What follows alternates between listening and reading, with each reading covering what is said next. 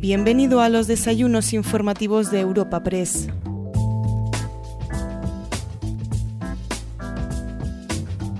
Te damos la bienvenida a un nuevo desayuno informativo de Europa Press en formato podcast. En esta ocasión te ofrecemos un encuentro realizado esta misma mañana en el auditorio El Beatriz Madrid junto a Pablo Hernández de Cos, el gobernador del Banco de España. Tras su exposición inicial y como ya es habitual en estos actos, responderá a las preguntas de los asistentes, tanto presenciales como virtuales, y para trasladar estas cuestiones a nuestro invitado contamos con Javier García, director de Europa Press. Pero antes, escuchamos la inauguración de esta tribuna informativa de la mano del presidente de nuestra agencia, Asís Martín de Caviedes. Amigos, continuamos esta mañana con los desayunos informativos, que no son desayunos, pero es informativos de Europa Press. Y tenemos con nosotros a nuestro gobernador del Banco de España, en un momento económico de enorme interés. Y créeme, gobernador, que te vamos a escuchar todos con enorme interés. Permíteme que haga una breve reseña curricular tuya. Inmediatamente te paso la palabra, porque como te decía, tienes seguro mucho que contarnos. Pablo Hernández de Cos es madrileño de nacimiento, licenciado en Ciencias Económicas por CUNEF, licenciado en Derecho por la UNED, doctor en Ciencias Económicas por la Universidad Complutense de Madrid y con un programa en Dirección por el IES de Barcelona. Ha sido miembro de numerosas entidades financieras y patronatos, destacando su participación en el Comité Económico y Financiero de la Unión Europea, en el Consejo de Gobierno y Consejo General del Banco Central Europeo y en el patronato del Centro de Estudios Monetarios y Financieros, donde fue también su presidente. Toda la vida la ha dedicado a la banca, siendo profesor asociado del Departamento de Economía de la Universidad Carlos III de Madrid y del Instituto de Empresa. En el año 2007 entró en el Banco de España como jefe de la División de Análisis de Políticas Económicas y en el Servicio de Estudios, pasando en el año 17 a ser director general de Economía y Estadística de dicha entidad, del Banco de España. Y como todos sabemos, en el año 2018 fue nombrado gobernador del Banco de España, cargo que compatibiliza con el de presidente del Comité de Supervisión Bancaria de Basilea y con el Comité Técnico Consultivo, así como con la vicepresidencia del Consejo de la Autoridad Macroprudencial del Consejo de Estabilidad Financiera. Nuevamente, querido gobernador, querido Pablo, muchas gracias en nombre propio de Europa Press, de los patrocinadores numerosos, por estar con nosotros y, por favor, ocupa tú la tribuna. Gracias. Muchísimas gracias y muy buenos, muy buenos días a todos. Muchas gracias por hacer el esfuerzo, la verdad, de venir aquí un, un lunes por la mañana, un lunes de, Semana Santa, aunque la verdad es que no nos han dejado muchas opciones. Las alternativas seguro que no eran, no eran mucho, mucho mejores. Eh, parecía, como digo, muchas gracias por la invitación, nos parecía que este era un buen momento para, para tener este encuentro después de haber recibido esta invitación en numerosas ocasiones y por distintas razones haber tenido que, que declinar. Eh, es un buen momento porque ha pasado ya eh, un año desde el inicio de la crisis del, del, COVID. También porque bueno, la semana pasada el Banco de España publicó sus últimas previsiones, con eh, dos semanas antes el Banco Central Europeo había publicado también sus últimas decisiones, en el que también eh, se, de nuevo se habían tomado algunas decisiones relevantes y creo que podía ser un buen momento, en primer lugar, de hacer balance de este, de este año, de, de describir cuál es eh, la situación macroeconómica, al menos como la vemos en el Banco de, España, y quizá eh, es ahí donde probablemente pondré el mayor énfasis de esta intervención inicial, cuáles creemos desde el Banco de España que deben ser las políticas económicas más adecuadas para afrontar los retos tanto de corto plazo, que todavía son grandes, como también, por supuesto, los de medio y largo plazo. Voy a empezar, en primer lugar, tratando de hacer un, una breve reseña de lo que eh, para nosotros es eh, el balance de este año de pandemia. ¿no? Es, yo creo que todos los adjetivos han sido utilizados. Es una crisis la del COVID en términos económicos que provocó una recesión eh, económica a escala global de una intensidad que no tiene precedente histórico. La crisis además está siendo, y esta es la segunda característica, muy, muy persistente. A día de hoy todavía en la mayor parte de, los países, de las jurisdicciones, no se han recuperado los niveles de PIB eh, previos a la, pandemia y de hecho lo que ha sucedido es que las sucesivas olas de la, de la pandemia han provocado una ralentización, un parón incluso en la recuperación económica. En España, por supuesto, eh, estos mismos calificativos eh, le son plenamente aplicables y si algo lo que ha sucedido es que la economía española se ha visto más afectada, más acusada por este, por este deterioro. Los números son elocuentes. caída del PIB en el año 20 con los últimos datos publicados por el Instituto Nacional de Estadística la semana pasada, el viernes, 10,8% frente a un 6,8% en 2020 en el área del euro. Nivel de PIB a finales del año 2020 que se encontraba casi un 9%, un 8,9% por debajo del nivel previo a la pandemia, 4,9% en el área del euro.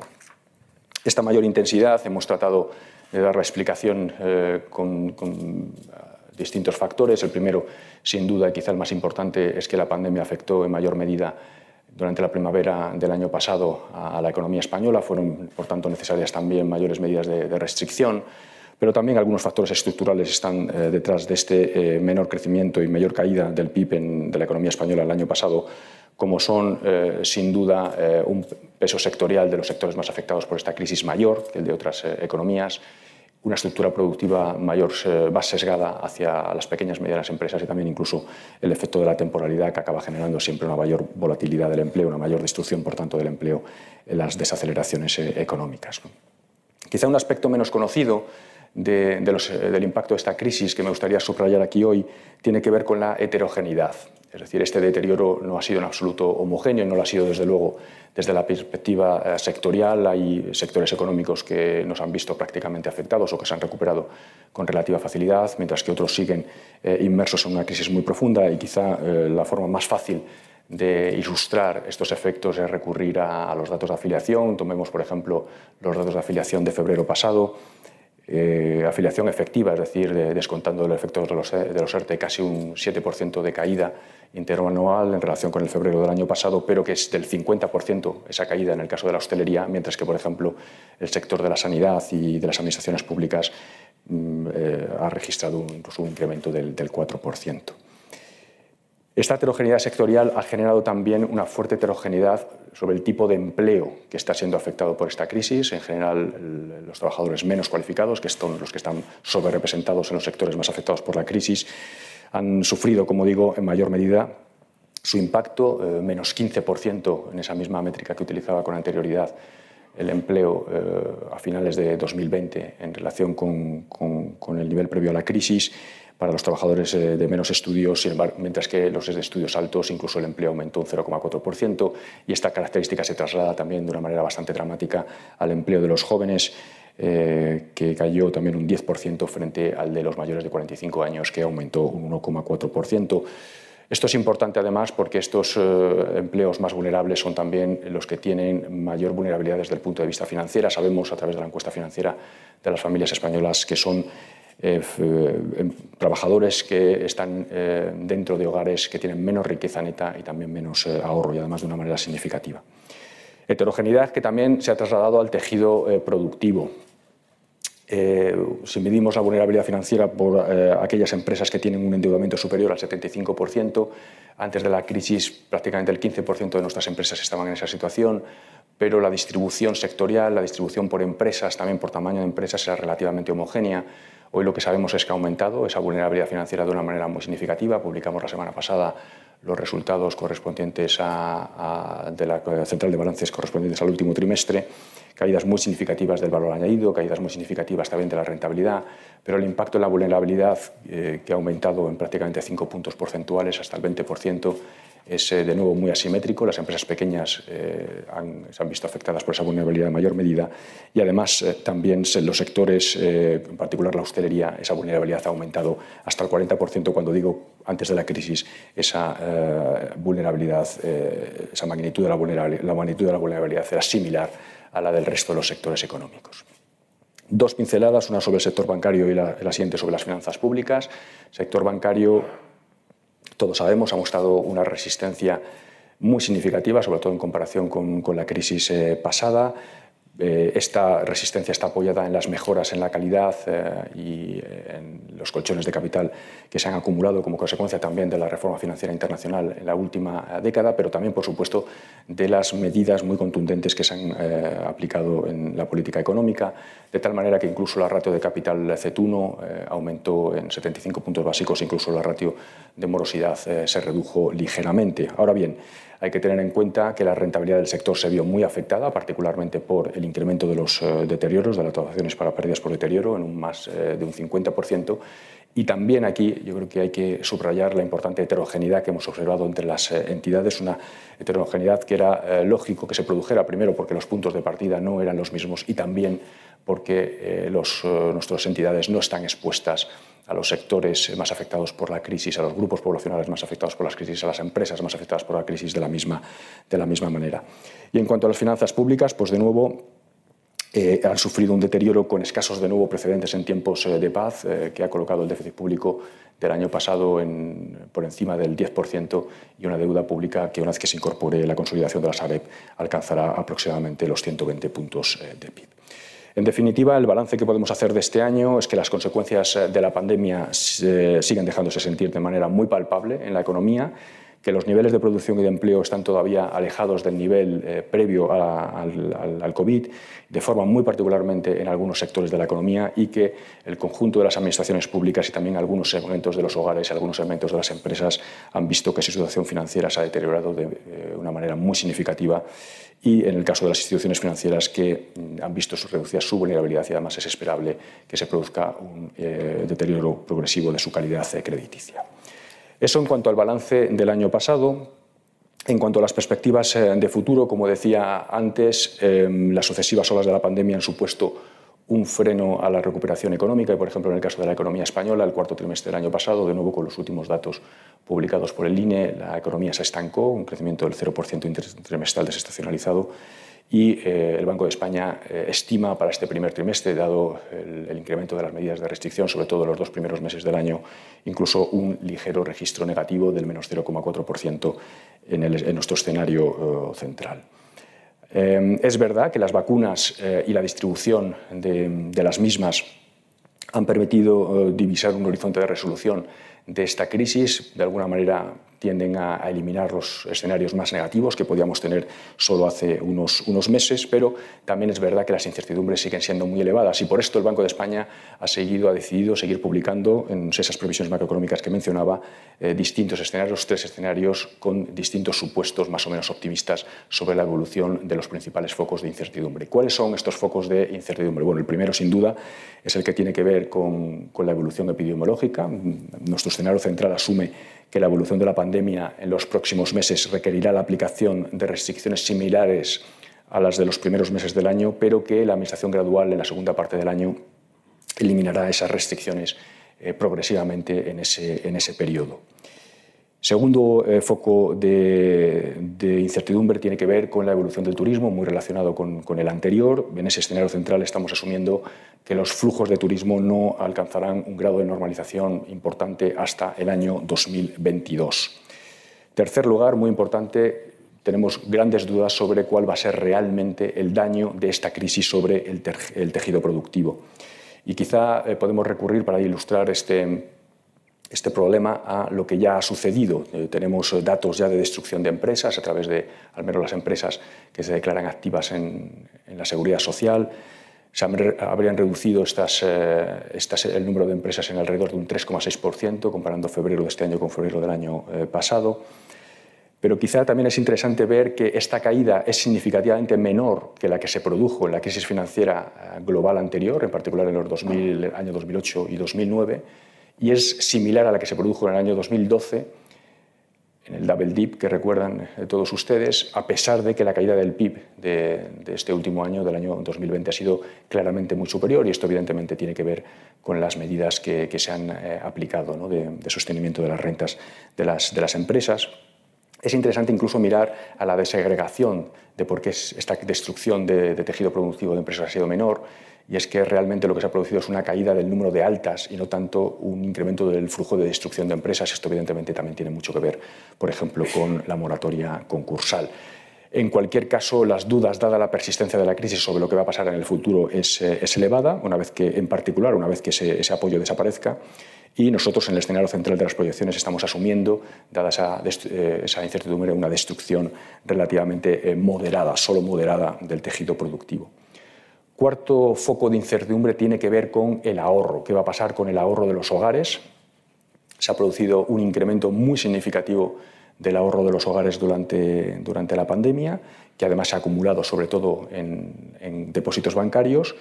Y este aumento del, ahorro tiene evidentemente dos, dos, eh, motivaciones. Uno, el típico comportamiento más, eh, más precavido ¿no? por parte de los agentes económicos en un momento de desaceleración económica. El segundo, también una imposibilidad, lo que estamos denominando los economistas ahorro forzoso, porque ha habido una buena parte de los gastos que antes hacíamos que no hemos podido eh, realizar precisamente como consecuencia de las medidas de contención.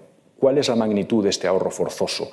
Bueno, pues de acuerdo con los modelos del Banco de España podría situarse hasta el tercer trimestre del año pasado en el entorno de 2,5 puntos de PIB. Es decir, estamos hablando de una cantidad muy significativa que incluso probablemente sea superior si eh, eh, le sumáramos el cuarto trimestre, incluso el primer trimestre del, del año.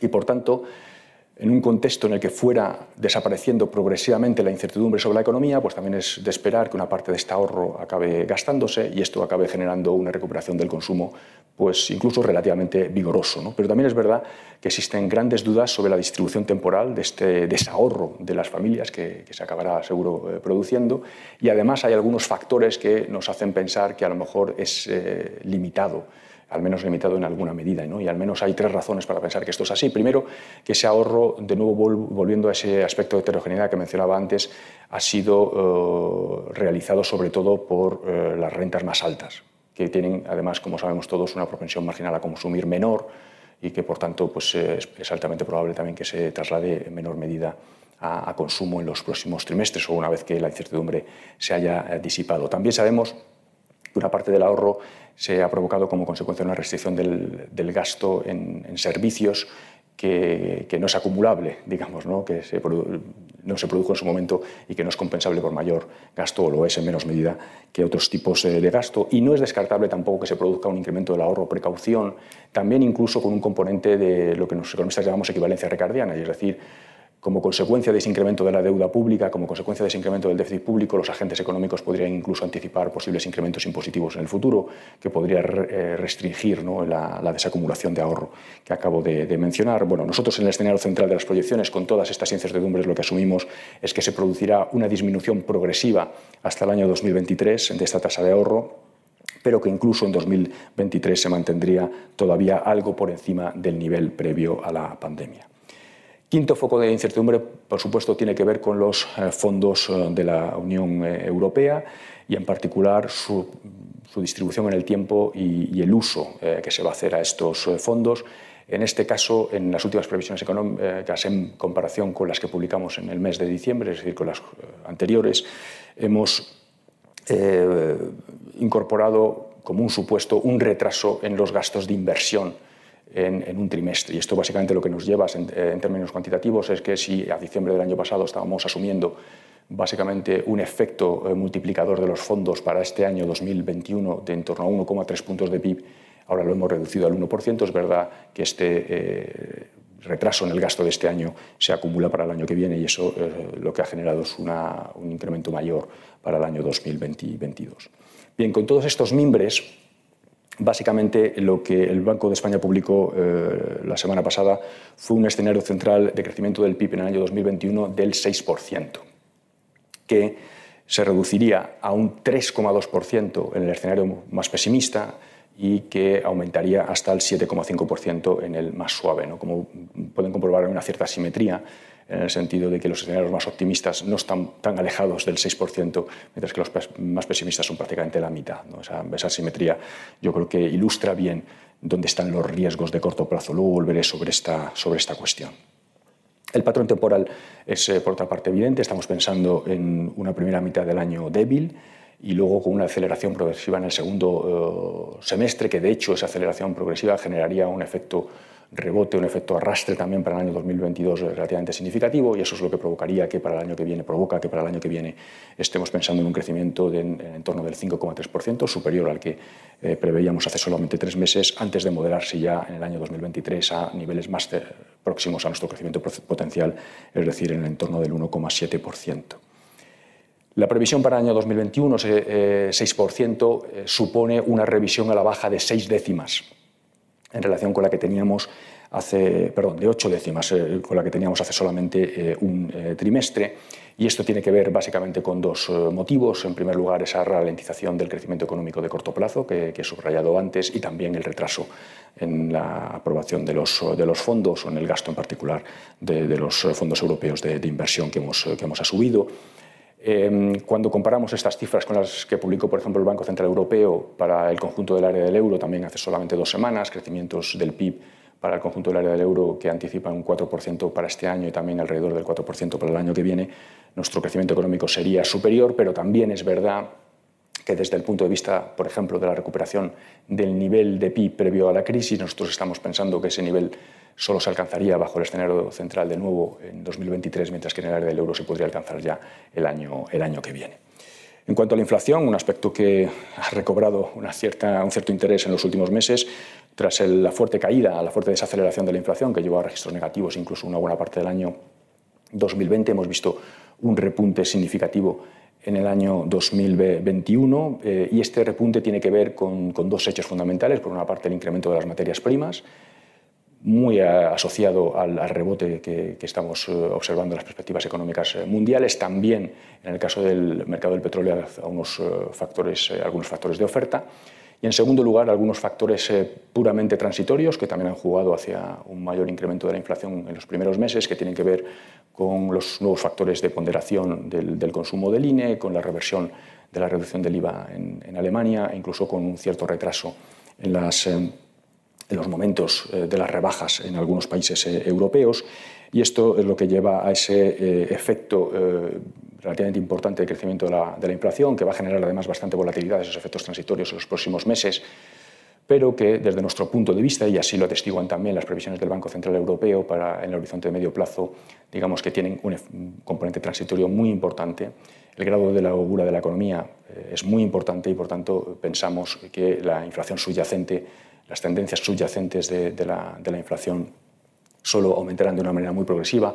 Tal es así que en esas previsiones, por ejemplo, del Banco Central Europeo para el año 2023, es decir, en nuestro horizonte de medio plazo desde el punto de vista de la política monetaria, la inflación se situará solamente en el 1,4%, por tanto, muy lejos del objetivo de inflación del Banco Central Europeo, que, como saben, es el 2%.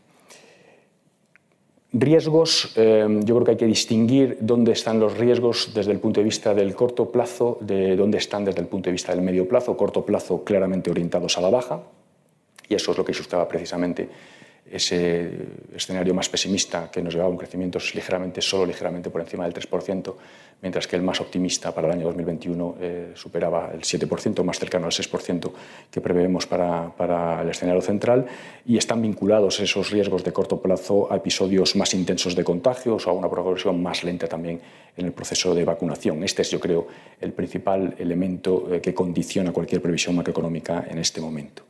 Más allá del corto plazo, sin embargo, pensamos que los riesgos se han tendido a equilibrar.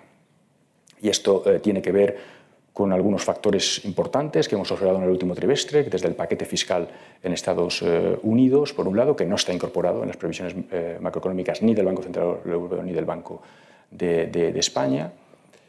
El acuerdo del Brexit, por supuesto, que evidentemente en diciembre todavía no podíamos, cuando se realizaron a principios de diciembre las previsiones, que el resultado fuera ser el que realmente ha sido y no se podían descartar escenarios realmente eh, extremos. Eh, y, por supuesto, también yo creo que es muy importante incorporar a ese escenario de medio plazo eh, la comprobación de que las vacunas están siendo efectivas y que, por tanto, algunos de los escenarios más desfavorables, más extremos, pues también eh, han podido eliminarse, de tal manera que el resultado es que a medio plazo entendemos que los riesgos están más equilibrados y más equilibrados, desde luego, de lo que estaban hace solo tres, tres meses. Bien, esta es la situación de lo que ha sucedido en el 2020, de cómo vemos las perspectivas macroeconómicas para los próximos trimestres y también para los próximos eh, dos, tres años. ¿Cuál es el papel de la política económica en un contexto como el descrito? Y aquí yo creo eh, que es de nuevo muy importante distinguir lo que es el corto plazo del largo plazo, aunque quizá el principal mensaje que querría trasladar es que muchos de los retos de largo plazo deberían ser traídos al corto plazo para también digamos, eh, por supuesto, seguir luchando contra la crisis, contra los efectos de la crisis en el corto plazo, pero también para eh, darle ya una respuesta hoy, desde hoy, a esos retos de, medio, de medio plazo. Bien, el, principal mensaje desde el Banco de España es que con ese contexto macroeconómico creemos que está absolutamente justificado mantener las medidas excepcionales de la, de la economía y que además este apoyo es absolutamente crucial para algo que vengo repitiendo pues, prácticamente desde el inicio de la crisis, que es muy importante evitar que esta crisis tenga un componente financiero importante y mantener ese apoyo eh, en este momento es también por esa razón particularmente eh, relevante, ¿no? dado que ese componente financiero, como sabemos, y tenemos una experiencia muy reciente, haría que la crisis fuera más profunda y duradera. ¿Esto qué significa, este mensaje eh, genérico, para las distintas políticas económicas? Bueno, en primer lugar, en política monetaria, ya hemos digamos, actuado de esa manera, con, ese, eh, con esa conclusión de que es necesario mantener las medidas excepcionales. En diciembre del año pasado ampliamos nuestro programa pandémico precisamente para garantizar hasta al menos eh, el primer trimestre del año que viene unas condiciones financieras eh, favorables. Y luego, con posterioridad, hemos observado un incremento de los tipos de largo plazo, en particular en Estados Unidos, pero también en el área del euro y en eh, nuestra última reunión lo que hemos hecho es básicamente anticipar, dado que las previsiones macroeconómicas para el conjunto del área del euro no se habían visto modificadas prácticamente ni en el terreno del crecimiento económico ni en el terreno de la inflación, lo que habíamos básicamente, lo que hemos señalizado es que con la flexibilidad que tiene ese programa pandémico, que es uno de los ADNs del programa pandémico que se creó en, marzo del año, del año, pasado y que ha sido nuestro principal instrumento de lucha contra, contra la crisis, pues ha sido eh, señalizar que vamos a aumentar las compras eh, mensuales en, los próximos, en los próximos meses para precisamente contrarrestar esos, eh, esos efectos de posible endurecimiento de las condiciones de financiación. Una cuestión muy importante es que mantener unas condiciones de financiación muy favorables en este momento por parte de la política monetaria es particularmente relevante, particularmente importante para que la política fiscal pueda seguir ejerciendo y desarrollando esa política de estímulos que lleva haciendo durante la crisis. ¿no? Un endurecimiento de las condiciones de financiación para el sector público podría acabar generando una restricción eh, fiscal, una respuesta de restricción fiscal que sería contraria a ese, eh, digamos, eh, argumento que señalaba antes de eh, mantener las medidas excepcionales. En el ámbito bancario, como autoridades prudenciales, básicamente tres ideas. Por una parte, seguimos enfatizando que el uso de los colchones de capital que las entidades han acumulado sigue siendo deseable en este contexto, tanto para, digamos, reconocer el deterioro del crédito y, por supuesto, también para proporcionar seguir proporcionando crédito solvente a familias y empresas. Las entidades tendrán además tiempo suficiente con posterioridad para hacer la reconstrucción de los colchones en el caso de que los hubieran eh, utilizado y este, esa exigencia de reconstrucción nos hará antes de que los principales efectos de la pandemia se hayan disipado. En paralelo, eh, y dado esa incertidumbre que he mencionado, que el impacto de la pandemia no se ha manifestado todavía plenamente en absoluto, de hecho, en el balance de los bancos, también que los bancos siguen también beneficiándose de diversas medidas de respaldo público, les hemos recomendado a las entidades que mantengan en la política de distribución de, los, de dividendos eh, una extrema prudencia. Y por último, las entidades, creo que esto es muy importante, para de hecho creo que es crucial para los próximos trimestres, fundamental que mantengan una política de anticipación del reconocimiento de los deterioros, garantizando que este sea adecuado y oportuno como establecen las guías eh, supervisoras. En cuanto a la política fiscal, mm, apoyo eh, extraordinario debe seguir manteniéndose, ahora de carácter más focalizado en aquellas empresas y en aquellos grupos poblacionales más afectados. Un aspecto muy importante que el Banco de España ha venido subrayando en los últimos trimestres tiene que ver con el apoyo a las empresas que son viables, pero que dada la magnitud y también la duración de la crisis han visto deteriorada su solvencia. Y en el caso de que estos problemas de solvencia de las empresas acabaran materializando, lo que acabaría generando, como decía antes, un, problema de destrucción de tejido productivo que acabaría también dañando los balances bancarios que en su caso podrían incluso responder con una restricción crediticia que realimentara los efectos negativos sobre la capacidad de recuperación y crecimiento económico a medio plazo. Es uno de esos efectos financieros que mencionaba antes que debemos eh, evitar. Y, este es el objetivo, eh, entendemos, del último paquete de ayudas al sector empresarial y a los autónomos que se ha aprobado creemos que puede ser una herramienta útil eh, precisamente para reducir ese, riesgo. Y ahora lo que es importante es que se produzca una ejecución rápida, también homogénea, del, paquete de ayudas, que los mecanismos de reparto que se han establecido permitan verdaderamente focalizar selectivamente las ayudas en aquellas empresas que son eh, viables pero que tienen problemas de solvencia y también, en tercer lugar, creemos que es importante que eh, se mantenga una flexibilidad tanto en el uso como en el volumen, ¿no? dadas las incertidumbres que hemos señalado antes en relación con la evolución de la crisis, pues evidentemente no es descartable que dependiendo si se produjera, por ejemplo, una evolución más negativa de, la crisis y, las empresas vieran deteriorada adicionalmente sus problemas de, liquidez y solvencia, pues que fuera necesario eh, ampliarse. Y como decía antes, em, también es muy importante empezar a pensar en los problemas estructurales de la economía. Y algunos de esos problemas estructurales se han sido generados por la pandemia. Por eso es muy importante que también identifiquemos qué empresas ya no son viables. No tendría ningún sentido seguir eh, acumulando, distribuyendo recursos a empresas que sabemos que no tienen unas perspectivas de medio plazo. Eh, y para eso creemos que también que es muy importante agilizar los procesos de liquidación. También es importante que los mecanismos de flexibilidad con que cuentan las empresas eh, se utilicen, porque en algunos casos, digamos, la viabilidad es, eh, o la inviabilidad es solo parcial y ajustes, digamos, eh, parciales del volumen de las empresas podría también permitir que éstas permanecieran en el mercado. Y, por supuesto, esto significa que una parte del empleo del, que se ha destruido durante la crisis puede tener eh, un componente estructural importante y es muy importante focalizar también las políticas económicas precisamente en la formación, ¿no? en el reciclaje de esos eh, trabajadores. ¿no? Todo este conjunto de medidas ¿no? de corto eh, y también de medio plazo son los que de una manera conjunta y complementaria, y subrayo lo de complementaria porque me parece que es quizá uno de los aspectos más importantes de lo que ha sucedido en, en el año 2020 que es la complementariedad de las distintas políticas económicas, eh, monetaria, fiscal, prudencial, a nivel nacional, a nivel internacional, a nivel eh, europeo, que, se mantenga y que permita precisamente que los efectos de la crisis sean lo menos eh, persistentes posibles. Más allá de ese corto plazo, yo creo que todos tenemos claro más o menos cuáles son los retos y, insisto, que creo que es el momento también de afrontarlos ahora con decisión, en algunos casos simplemente para diseñar eh, su, ejecución futura, en otros casos incluso para ejecutarlos en este momento. Tiene que ver, en primer lugar, con el saneamiento de las cuentas públicas. Acabo de subrayar que una de las principales consecuencias de esta crisis va a ser el incremento del endeudamiento público y sabemos la enorme vulnerabilidad que eso va a generar para la economía eh, española, para el resto de economías que, que van a salir de esta crisis más endeudadas y, por tanto, digamos eh, que eh, la contrapartida necesaria del actual activismo fiscal debe ser el anuncio de una estrategia plurianual de corrección de los desequilibrios presupuestarios para su ejecución tras la superación de la crisis sanitaria y sabemos que la magnitud del reto es importante.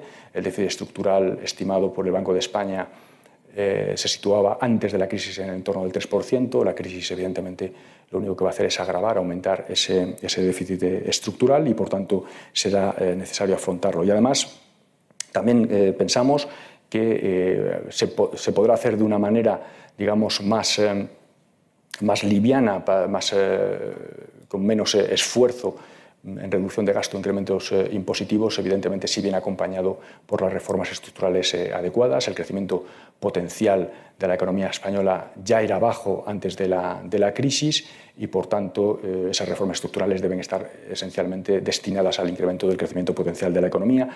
Por cierto, aquí eh, los fondos de la Unión Europea también pueden jugar un papel muy relevante, no solamente para desarrollar, financiar proyectos de inversión que permitan ese incremento del, potencial, sino también incluso para la financiación de las reformas estructurales. ¿En qué se deben concentrar las reformas estructurales? También creo que lo tenemos eh, claro. Hay dos, ese menor crecimiento potencial de la economía española antes de la crisis tiene un, un origen muy claro, que es la baja productividad y bueno, los economistas eh, españoles han analizado durante años cuáles son las causas detrás de esa baja productividad, que tienen que ver con el tamaño medio de, las empresas, con algunas regulaciones sectoriales, con un menor dinamismo eh, empresarial, con nuestros déficits en capital tecnológico y en capital humano, y es urgente, por tanto, que nos pongamos a la tarea de, resolverlos. También sabemos que una parte eh, del menor crecimiento potencial, al menos del menor nivel de, Producto Potencial de la economía española tiene que ver con las disfuncionalidades del mercado de trabajo y aquí también tenemos un diagnóstico bastante claro. Temporalidad y persistencia del desempleo son probablemente las dos eh, más importantes y también sabemos la forma de, resolverlas, mecanismos de contratación, eh, modificación de los mecanismos de contratación para eliminar las discontinuidades en los costes de despido entre costes entre temporales y, y fijos por un lado y eh, una renovación, una reforma de las políticas activas eh, de, empleo y de formación que permitan a los trabajadores, eh, digamos, buscar las habilidades que son más demandadas en el mercado en cada momento y también encontrar a las empresas que, las, que las demandan, son las dos líneas de actuación más, más importantes, pero por supuesto tampoco podemos olvidar otros retos de medio plazo que tienen que ver con el envejecimiento eh, poblacional y esto tiene que ver evidentemente con garantizar, entre otras cosas, la sostenibilidad de, nuestro sistema de pensiones, con el cambio eh, climático, eh, en el cual la, política fiscal de nuevo tiene que jugar un papel absolutamente fundamental en la triple vía de, por una parte, a través del sistema impositivo, desincentivar las actividades más contaminantes, también las de promover a través de la inversión pública las, las, las actividades y las tecnologías que, precisamente pueden sustituir a aquellas actividades más contaminantes. Y por último, no olvidemos también la necesidad de paliar los costes sociales de la transformación, de esa transformación de la economía que se requiere para facilitar la transición hacia una economía más sostenible. Y por último, tampoco me gustaría olvidarme de la desigualdad, un, nivel de desigualdad que, en el que hemos entrado con esta crisis que ya era más importante, más elevado que el que existía eh, cuando entramos en la crisis del año 2007. Esta crisis, como decía antes, eh, al referirme a la heterogeneidad de los efectos que está generando, va a, generar un incremento muy probablemente de la desigualdad. Y, bueno, hay que poner, sabemos que esto puede tener efectos, más allá de los aspectos más puramente sociales, efectos también negativos sobre el crecimiento económico.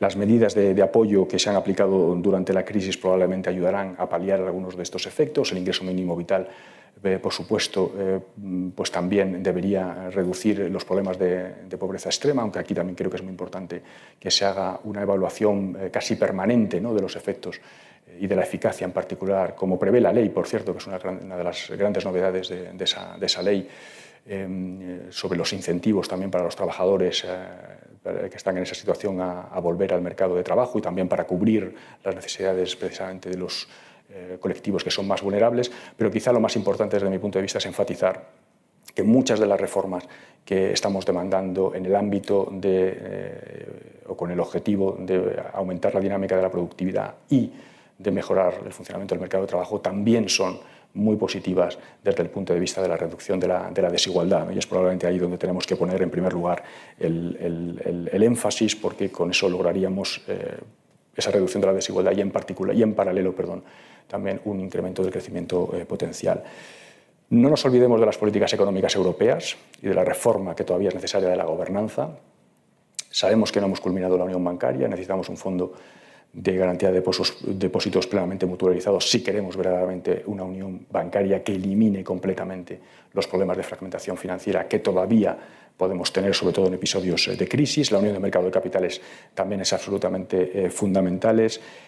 Unión fiscal, la política monetaria no puede ser, en una unión monetaria, el único mecanismo de estabilización macroeconómica. Necesitamos un mecanismo de estabilización permanente de carácter fiscal. Eh, los fondos europeos, el fondo NGU, debe ser o puede ser un embrión de ese, mecanismo de estabilización fiscal. Y, por supuesto, también discutamos sobre la reforma del pacto de, estabilidad. Sabemos que es un eh, eh, mecanismo muy complejo que necesita ser simplificado. Probablemente también es necesario que lo adecuemos a las nuevas realidades macroeconómicas, en particular a la existencia de un tipo de interés natural más bajo. Eh, y, por supuesto, también resolvamos los problemas que ha generado en términos de no haber sido capaz en la mayor parte de los países de eh, generar una acumulación de colchones fiscales que pudieran ser usados durante la crisis. Estos diría que son los tres aspectos de esa potencial reforma del Pacto de Estabilidad que me parecen más importantes. La política monetaria también tiene retos muy importantes y por eso nos hemos embarcado en la mayor parte de los bancos centrales, incluido el Banco Central Europeo, una revisión de la estrategia. El argumento fundamental que está detrás de esto es que, como consecuencia de factores tecnológicos, la reducción de la productividad en las economías desarrolladas, de los factores demográficos, se ha producido una, eh, una, modificación del equilibrio entre oferta de ahorro e inversión que ha llevado a que los tipos de interés, a lo que los economistas llamamos tipos de interés naturales, sean hoy más bajos y esto dificulta la ejecución de la política monetaria, en particular en entornos de baja eh, inflación. Genera, acaba generando una, una asimetría.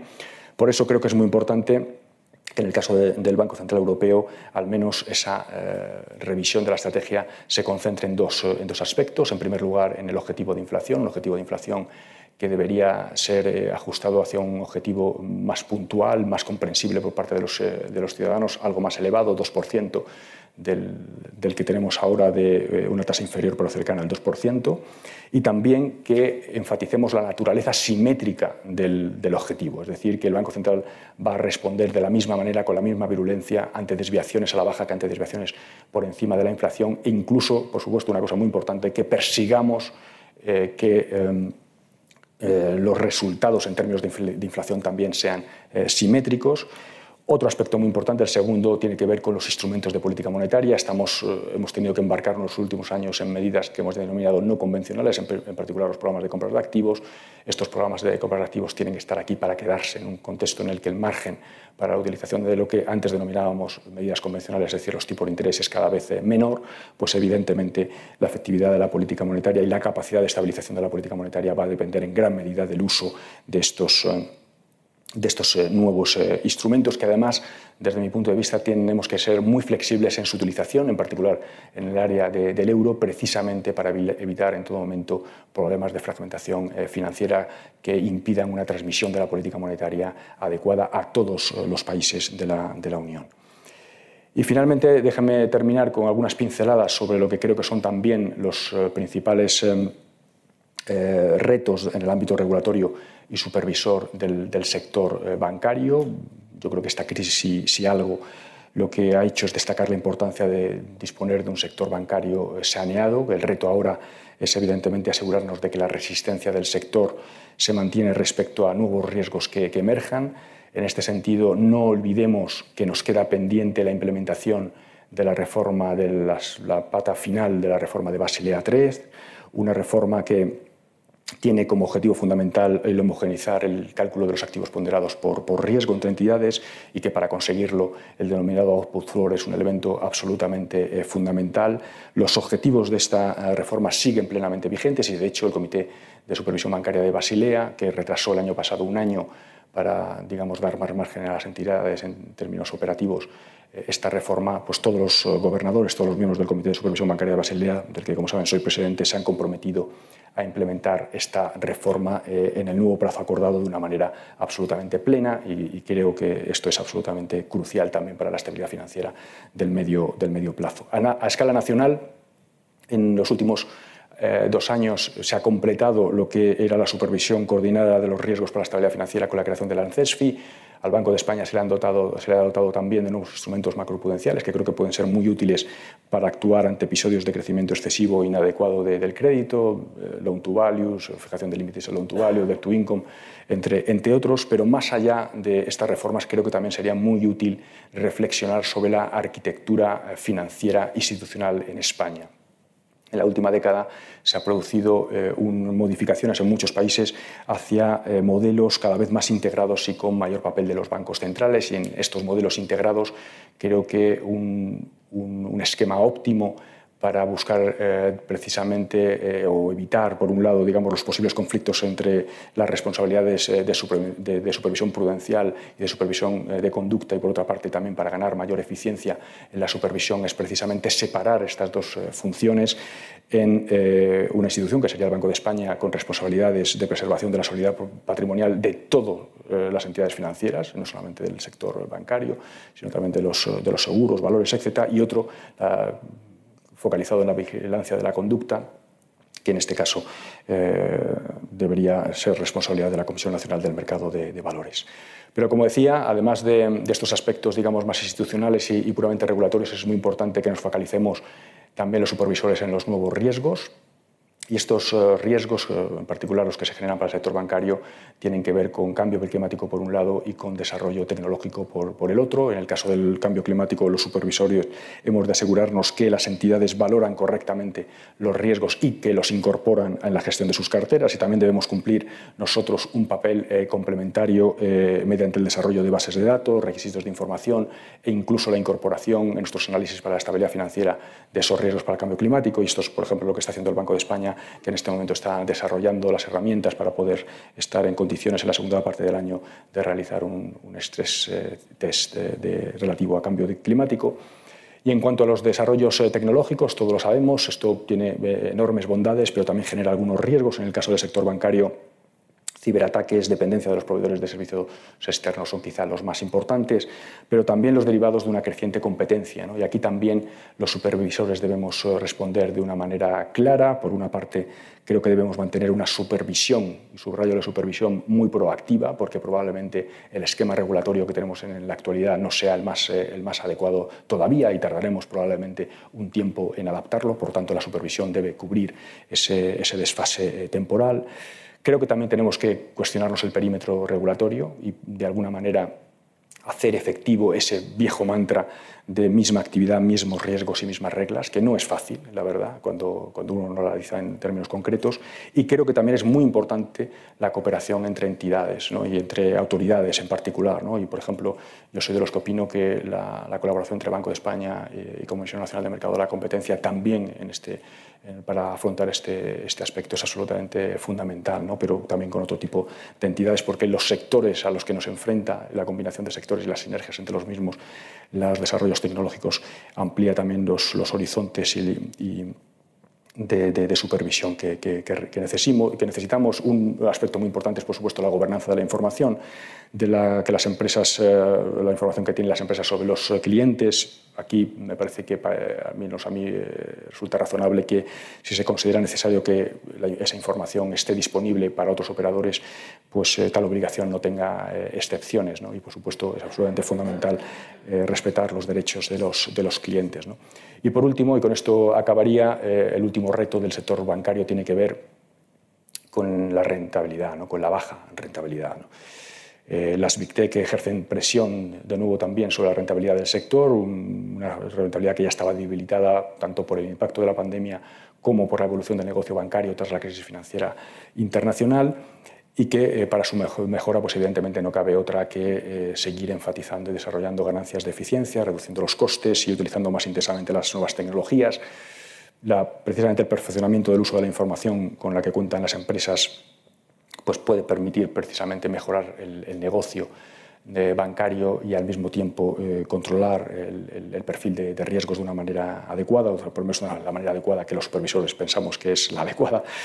Y, por supuesto, pues no voy a eludir el, la cuestión, los procesos de consolidación eh, siguen eh, siendo eh, un instrumento útil, pero que es solamente una posibilidad que sean útiles. Hay que analizar cada uno de, los, méritos, los méritos de cada una de las propuestas que se nos presentan y, por supuesto, los supervisores analizaremos una a una esas, esas, esas propuestas, en particular en el caso del Banco de España en relación con el impacto sobre la estabilidad financiera, otras instituciones, Comisión Nacional de Mercado de la Competencia, por supuesto, los efectos sobre la, sobre la competencia. ¿no? Y, de nuevo, aquí también sigo enfatizando, muy relacionado con lo que decía antes respecto a la unión bancaria, que las operaciones transfronterizas serían un eh, particularmente positivas precisamente para profundizar en ese proceso de unión bancaria y eliminar esos, uh, como componente adicional al menos, esos elementos de fragmentación financiera que todavía existen en nuestra unión económica y monetaria.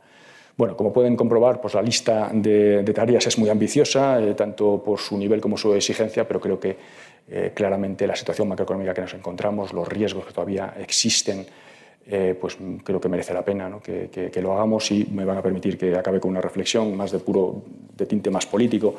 Creo que también es muy importante que lo hagamos con consenso. Muchos de estos retos a los que nos enfrentamos necesitan de políticas económicas que tengan una continuidad en el tiempo. Eh, y evidentemente, si no se realizan con consenso desde un primer momento, pues la posibilidad de que la durabilidad de esa reforma sea muy reducida, eh, pues eh, evidentemente es, evidente y sería muy negativo para, para, para, la economía española que eso, que eso sucediera. Y con esto acabaría. Muchísimas gracias por su atención. Muchas gracias, gobernador. Tenemos 25 minutos, no quiero pasarme de tiempo, y muchísimos asuntos, o sea que vamos a ir muy rápido. Eh, gobernador, permítame que empiece preguntándole por dos asuntos de los últimos días que añaden además más incertidumbre a este panorama eh, que nos ha dibujado usted en su intervención. El primero es los problemas en el comercio mundial generados por el, atasco en el, canal de Suez. La buena, noticia es que esta madrugada han empezado a mover el, mega, el megabarco. Eh, ¿Puede generar algún problema en la recuperación? ¿Es más incertidumbre? Bueno, pues evidentemente va a depender mucho de la, duración del episodio, ¿no? Y como, como, usted dice, las últimas eh, noticias que hemos tenido de esta misma madrugada, pues que efectivamente el barco se había podido mover y que, bueno, pues a la probabilidad de que eh, esto deje de ser un, episodio relevante en los próximos eh, días es, es, muy alta, ¿no? Por supuesto, en el caso de que persistiera en el tiempo, tiene, tiene su importancia, porque eh, estamos, eh, estamos hablando de que una parte no despreciable del transporte de, mercancías eh, se, produce no solamente vía marítima, sino que además cruzando el canal de Suez en, la economía global. Hay que tener en cuenta que además el comercio internacional de bienes ha sido probablemente el que más rápido se ha recuperado como consecuencia de, de nuevo de ese énfasis de la heterogeneidad que está subrayando yo en mi intervención, en el cual el sector manufacturero pues, ha recuperado en buena parte del mundo sus niveles precrisis antes y está muy relacionado a la conexión del sector manufacturero con comercio internacional, es muy importante. Por lo tanto, pues, digamos un episodio que fuera más duradero, que no puede ir a ser sustituido por otras eh, vías de comunicación alternativas, pues podría generar evidentemente un efecto eh, negativo. Por ponerlo en términos de cifras para la economía española, eh, el valor de las exportaciones eh, o del comercio exterior en general que se realiza por vía marítima en, España eh, de bienes eh, es del alrededor del 35%. se calcula que aproximadamente el 10% del volumen internacional de comercio internacional tiene que acabar pasando por el canal de Suez. Pues bueno, en el caso de la economía española, el efecto directo, el indirecto podría ser más importante, pues estaríamos hablando en alrededor del 3,5%. Gobernador, y el segundo asunto, quizá más importante, es la decisión del Tribunal Constitucional alemán de paralizar las, ayudas europeas.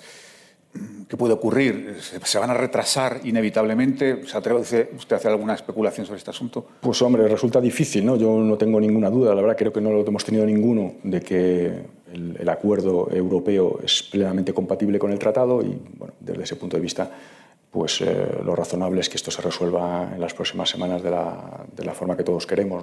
A mí solo me queda, por supuesto, enfatizar la importancia que tiene ese acuerdo. ¿no? Lo hemos pedido desde el primer momento, ha sido quizá uno de los hitos de, de, resolución de esta crisis, como la respuesta europea ha sido significativamente mayor, no solamente en el ámbito de la política monetaria, sino también en el de, la política presupuestaria. Creo que es absolutamente fundamental que, salga, que salga adelante, que además se haga con, prontitud. Eh, las características del paquete lo hacen particularmente importante, como decía antes, para aumentar el crecimiento potencial de la economía. Estamos hablando de una magnitud muy importante. Estamos hablando de que una parte importante también va a ser financiado con deuda ah, pública eh, europea. Hay un porcentaje de transferencias, eh, no, solo de préstamos a los países, muy importante. yo creo que todas esas características deben preservarse eh, si queremos que verdaderamente el paquete sea potente eh, y tenga efectos eh, muy positivos para, para, la recuperación de, la economía europea. Gobernador, ¿y en España estamos haciendo las cosas bien respecto a las ayudas europeas? Bueno, estamos en el proceso de hacerlas bien, espero. Quiero decir, no, es un proceso muy complejo, ¿no?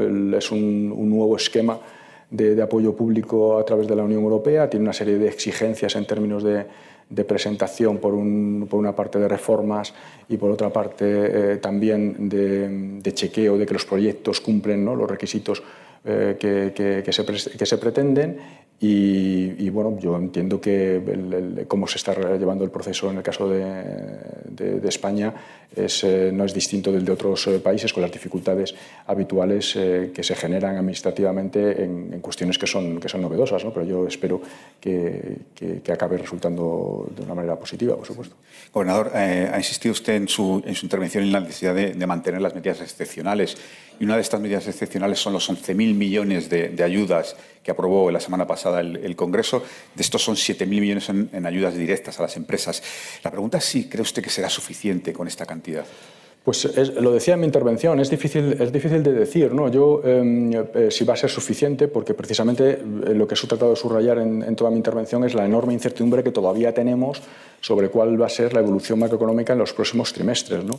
Por eso yo creo que hay que subrayarlo, y me parece que también era lo que subrayaba la vicepresidenta eh, tercera el, el, otro día en el Congreso, cuando, cuando se aprobó finalmente el paquete por el Parlamento, en la flexibilidad, también en el volumen. Eh, yo diría que no solo en el volumen, porque evidentemente también las condiciones y las circunstancias de las empresas que, pueden resultar vulnerables puede cambiar en el tiempo, pero desde luego sin duda en el, volumen y creo que por supuesto hay que estar dispuesto a ampliarlo en el caso de que, fuera necesario. Y ha insistido usted mucho en su intervención en que estas ayudas tienen que ir a empresas viables, es decir, a empresas que, tengan garantías de que puedan ser solventes y salir adelante. Tengo que preguntarle, gobernador, ¿usted cree que el Plus Ultra es un caso de empresa viable? Pues sinceramente no lo sé. No, conozco el balance ni la cuenta de pérdidas y ganancias de, de, Plus Ultra, no me corresponde a mí. Eh, diría yo que afortunadamente eh, bueno, responder a esa pregunta. Yo tenía que preguntarle. Gobernador, eh, escuchándole da la impresión de que hay más riesgos que motivos para la esperanza. Es decir, da la impresión de que estamos más cerca de volver a revisar a la baja que de revisar al alza. No sé si este análisis es adecuado.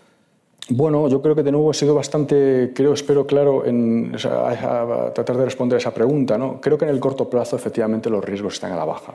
Yo he, detallado al menos cinco focos de, incertidumbre en los que uno podría pensar que efectivamente eh, las cosas podrían ir algo peor de lo que nosotros incorporamos a los escenarios eh, centrales. ¿no? Eso en el corto plazo estoy de acuerdo con esa afirmación, es de hecho lo que hemos publicado y es lo que he tratado de transmitir en mi, en mi presentación de hoy, pero al mismo tiempo también me gustaría enfatizar que he subrayado que, al menos comparado con los últimos trimestres, las perspectivas de medio plazo probablemente hoy están más equilibradas.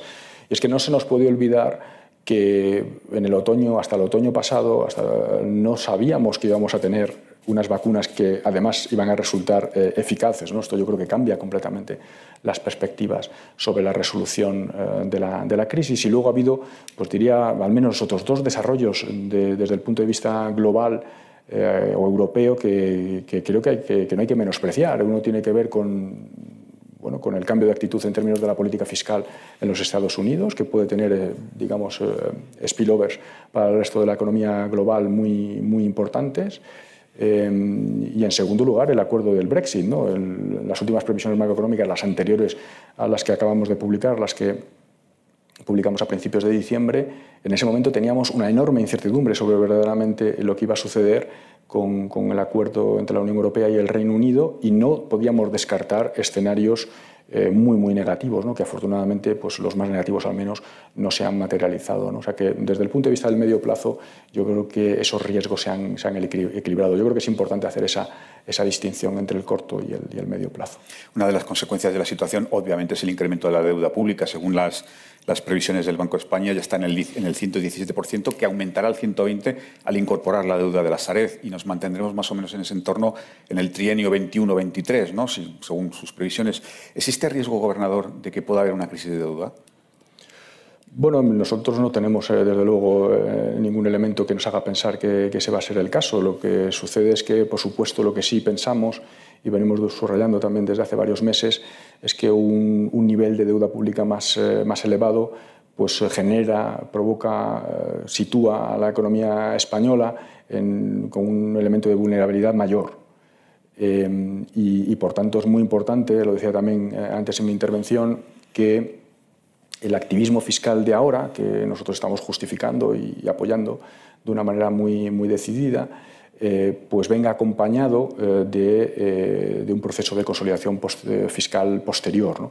Y aquí siempre yo he pensado que desde el punto de vista de la credibilidad de la política económica, que incluso podría acabar generando multiplicadores fiscales de las medidas de apoyo fiscal de corto plazo incluso mayores, pues creo que sería incluso importante en empezar a diseñar ese programa de consolidación fiscal hoy, ¿no? para ganar esa credibilidad, como, digo, ¿no? pero no para su ejecución, por supuesto. ¿no?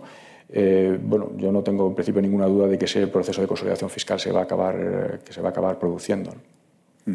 Vamos con algunos asuntos eh, concretos. Eh, el sistema impositivo. Ustedes eh, en el Banco de España hablan de que una de las reformas estructurales que, necesita, que necesita España es precisamente la reforma, la modificación del sistema fiscal.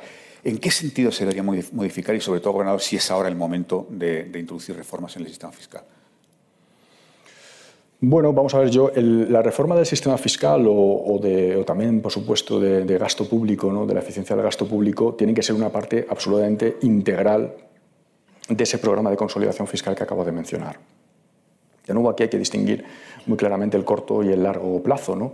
Eh, las medidas de expansión fiscal que, se están utilizando, ¿no? que pueden ser de dos tipos, son de hecho de dos tipos, ¿no? Eh, de mayor gasto público, generar mayor gasto público por un lado, pero también pueden reducir eh, los ingresos por el otro, están plenamente justificadas. Y otra cosa es qué es o cuál debe ser la estructura y el nivel de ingresos y gasto público del futuro.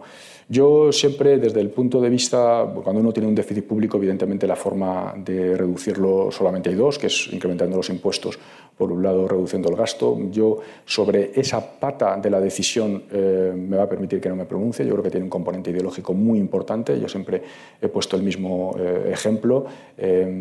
países con los mismos niveles de renta per cápita, como pueden ser Japón o, Dinamarca, tienen hasta 30 puntos de diferencia en su nivel de, de presión eh, fiscal. Las dos alternativas probablemente son, son, son, adecuadas. Lo que sí es importante es lo que decía antes, ¿no? definir, em, bueno, primero establecer tener un buen diagnóstico cuál es el déficit estructural de partida, cuál es el déficit estructural de, llegada, que de acuerdo con el Pacto de Estabilidad pues debe ser un equilibrio presupuestario, hacer un ajuste gradual y plurianual y luego describir cuáles son o las reducciones de gasto, los incrementos impositivos que permiten llegar paulatinamente a esos, eh, a esos objetivos. ¿no? Lo que, lo que sí quizá, eh, eh, eh, lo que puedo ser más específico es sobre la composición, tanto de la estructura productiva como de gasto. En el caso del gasto creo que es muy evidente que hay margen y todos los desarrollos que está haciendo de evaluación la Autoridad Independiente de Responsabilidad Fiscal así lo atestiguan para ganar eficiencia en los distintos componentes de gasto. Eh, creo que es muy importante que esos análisis que está haciendo la IREF se lleven luego al proceso presupuestario, que se apliquen, ¿no? en definitiva. Y en la estructura eh, impositiva española, más allá del nivel, que sabemos que es más bajo que la media eh, europea, en términos de su estructura, ese eh, menor presión eh, fiscal en el caso de la economía española frente a la media del euro, euro se, se, concentra particularmente en la imposición sobre el consumo. Eh, y un aspecto muy importante tiene que ver con que en general los problemas recaudatorios en España no tienen que ver tanto con la existencia de tipos marginales inferiores a los de otros eh, países, sino con la existencia de desgravaciones y deducciones fiscales muy, mucho más numerosas. Y el ejemplo quizá más evidente es el, de, el del IVA, donde el tipo general del IVA es, de hecho, equivalente al de la media de la Unión Europea y, sin embargo, eh, la capacidad recaudatoria de, ese impuesto en nuestro país es significativamente más baja. Precisamente esto se, explica porque los bienes grabados a los, eh, tipos reducidos y superreducidos es significativamente más bajo. Eh, bueno, sabemos que muchas veces las desgrabaciones fiscales en general no cumplen sus objetivos, tienen un componente de peso muerto muy, muy importante y generan ineficiencias. Creo que, como también la Autoridad Independiente de Responsabilidad Fiscal ha puesto en evidencia con un informe reciente, creo que podría ser importante quizá empezar por, por ahí. Es decir, no sé si voy demasiado lejos si interpreto sus palabras, que en España hay margen para subir el IVA. Eh, no, ya insisto que yo no, no, me quiero pronunciar específicamente sobre las figuras tributarias. Creo que la estructura, vuelvo a la estructura de impuestos en España, eh, tiene un mayor, menor peso de la imposición sobre el consumo frente al, resto de las, de las imposiciones. ¿no?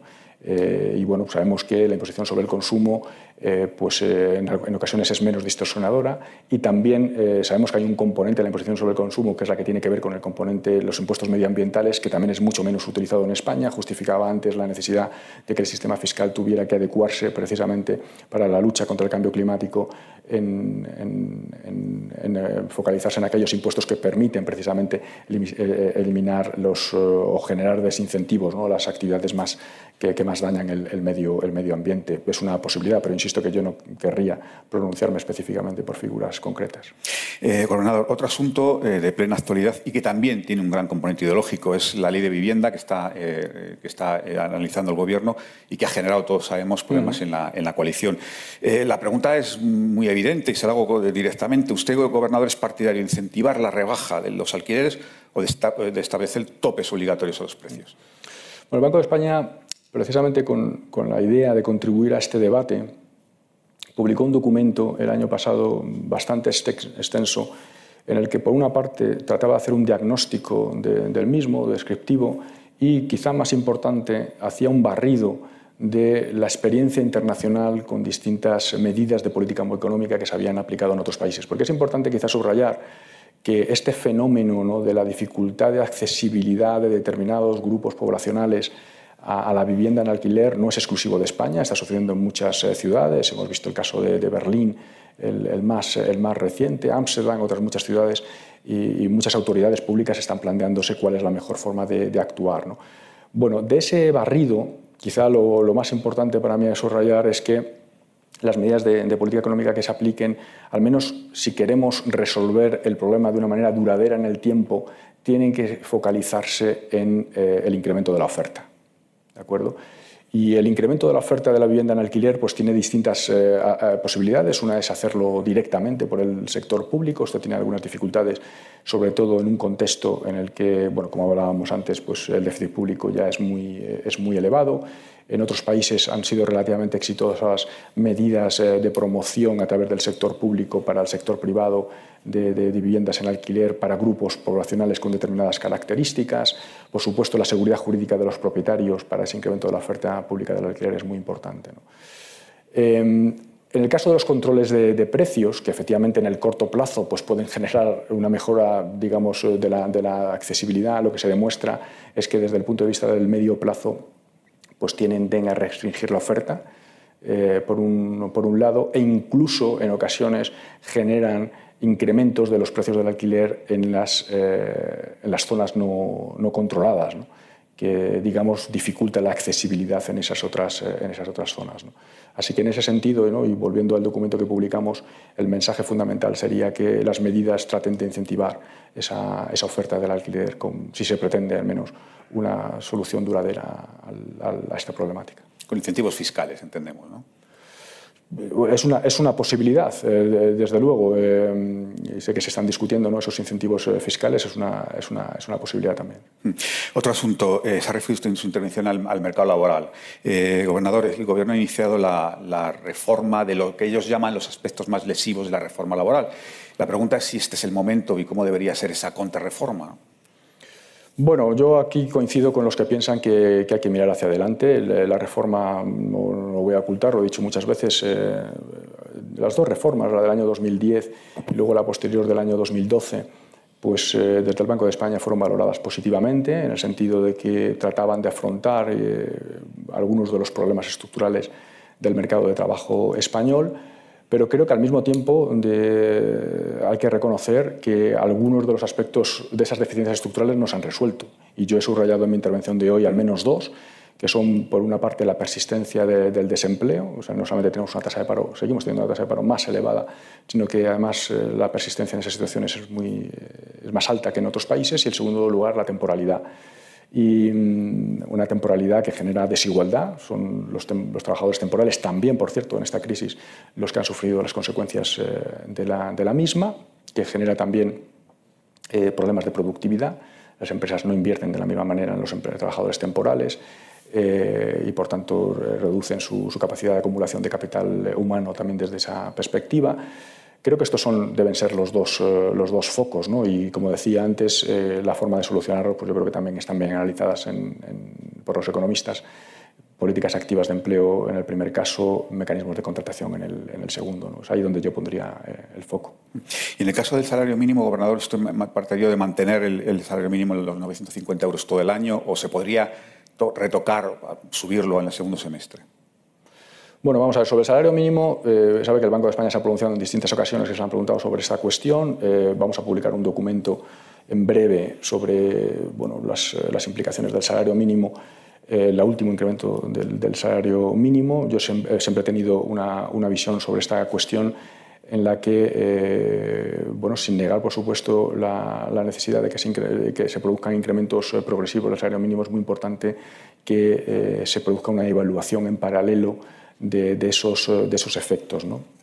Lo que sabemos hasta el momento, en el caso de la economía española, sobre los incrementos del salario mínimo, es que eh, si los efectos sobre el empleo puede que no sean muy elevados, si se concentran en los colectivos, que muchas veces son precisamente los que se trata de, ayudar con, los incrementos del salario mínimo, ¿no? bien sean los jóvenes, bien sean los trabajadores de menor formación o incluso los, trabajadores de mayor, eh, mayores de, de 45 años con, de baja también cualificación, que, son los que más acaban sufriendo o están sufriendo las últimas, las últimas crisis eh, económicas.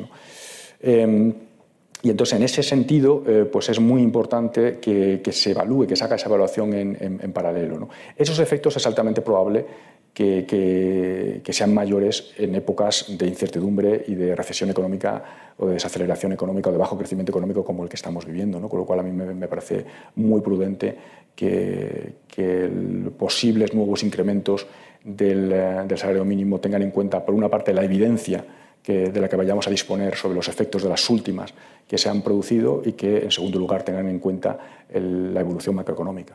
Mm. Gobernador, eh, cinco minutos para hablar de, de banca y terminamos. Eh, la morosidad está en el 4,54%, pero todo hace apuntar que aumentará en los próximos meses. ¿Tienen ustedes alguna previsión de hasta dónde llegará esta morosidad en la banca?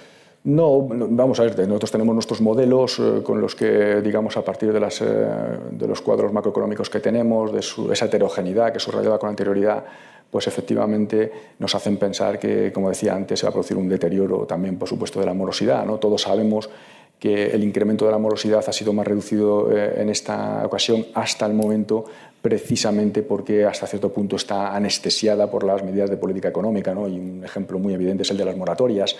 Eh, hay un, todavía un porcentaje importante de, préstamos personales y de empresas eh, sujetos a, moratoria. Sabemos también que cuando estas moratorias se han levantado ya se han producido algunos incrementos de, la morosidad y, por tanto es eh, digamos, razonable pensar que ese incremento de la morosidad se va a producir. ¿no? Por eso subrayaba antes la importancia de, mantener, por ejemplo, la prudencia en términos de la distribución de los dividendos, por un lado, la importancia también del uso de los colchones de capital para hacer frente a ese deterioro de, de, la morosidad que, se, que, seguro que se va a producir, eh, de tal manera que los bancos puedan seguir proporcionando financiación a, a, la economía, a las empresas y a los hogares, y también muy importante que se produzca un, un reconocimiento adecuado y a tiempo de, ese, ese, deterioro ¿no? del, del, crédito. Gobernador, ¿son suficientes las provisiones que tiene ahora mismo la banca española para hacer frente a este previsible incremento de la mora? Pues, eh, pues de nuevo, depende de la evolución macroeconómica. Es decir, si, si se produce una evolución macroeconómica más, eh, más negativa, pues evidentemente las provisiones tendrán que aumentar, ¿no? porque los deterioros también serán eh, previsiblemente mayores. Se acaba de constituir eh, CaixaBank, la fusión de CaixaBank con, con Bankia. Eh, mañana se reúne el Consejo para hacer los, los, nombramientos ya oficiales, pero la pregunta es si esta mayor consolidación del sector bancario español puede generar problemas de competencia o, por el contrario, todavía hay margen para alguna fusión. Mm. Bueno, los, estando aquí la presidenta de la Comisión Nacional del Mercado de la Competencia, me va a permitir que no responda a esa pregunta. Está, la, pregunta, está apuntes. La, la, pregunta, eh, eh, la, respuesta la ha dado la Comisión Nacional del Mercado de la Competencia el otro día, en la que básicamente ha aprobado esa fusión eh, sobre la base de una serie de, de condiciones ¿no? que deben cumplirse para los próximos, para los próximos años. ¿no?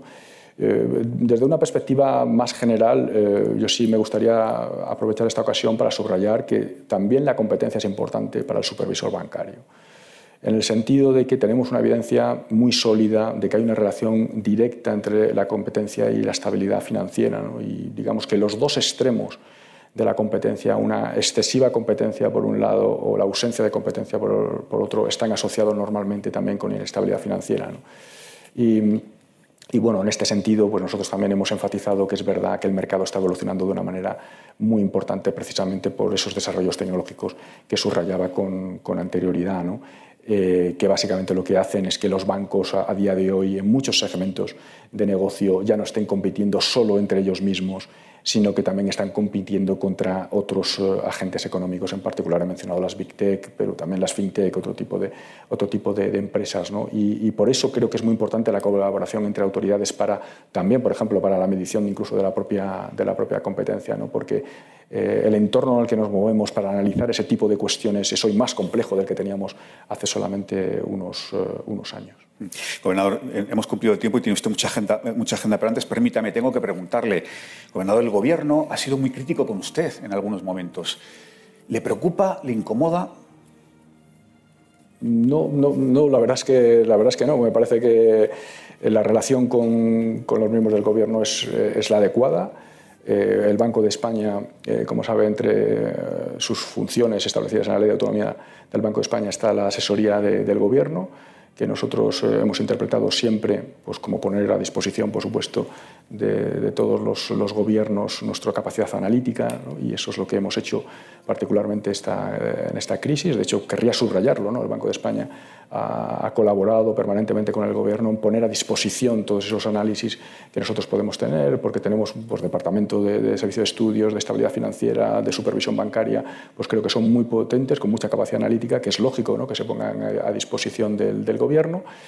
Pero al mismo tiempo pues, eh, me gustaría subrayar que el Banco de España en esa misma ley de autonomía pues, eh, está marcado por, por, por, su, por su, independencia. ¿no? Y esos son los dos pilares en los que yo creo para la institución. Rigor eh, por, un, por un lado y independencia por, por el otro. Y este es el camino que esta institución va a seguir en, en los próximos años, sin duda. Ha, ha pedido usted en su intervención, y ya con esto acabamos de verdad, consenso para las medidas que necesita la economía española. Parece que estamos muy lejos del consenso, gobernador. ¿Le preocupa a usted que la polarización que vive la política española pueda suponer un freno, una traba para la recuperación económica? Sí, sí me preocupa, la verdad. O sea, yo creo que tenemos mucho análisis. Hicimos mucho análisis en la crisis anterior sobre el impacto también de la incertidumbre política sobre, sobre el crecimiento económico. Evidentemente es, es negativo. Yo creo que en el caso de, de la economía española o de, de España en general, y eh, no solamente de España, probablemente de muchos otros países, estamos viviendo un fenómeno de fragmentación financiera eh, perdón, de fragmentación política al que no estamos eh, acostumbrados. Y, creo que es muy importante que empezamos, eh, que podamos convivir con, con, ese, con ese fenómeno y que eso no impida el llegar a acuerdos ¿no? sobre algunos pilares básicos, en particular, como decía antes, de las principales reformas que tiene que, tiene que tener el, el país. ¿no? Para mí eso es una, una demanda casi social ¿no? y a la que creo que la clase política pues, debería responder positivamente. Bueno, gobernador, muchísimas gracias. Un placer y un honor tenerlo con nosotros. Mucho gracias. en estas circunstancias. Gracias, gracias. a todos.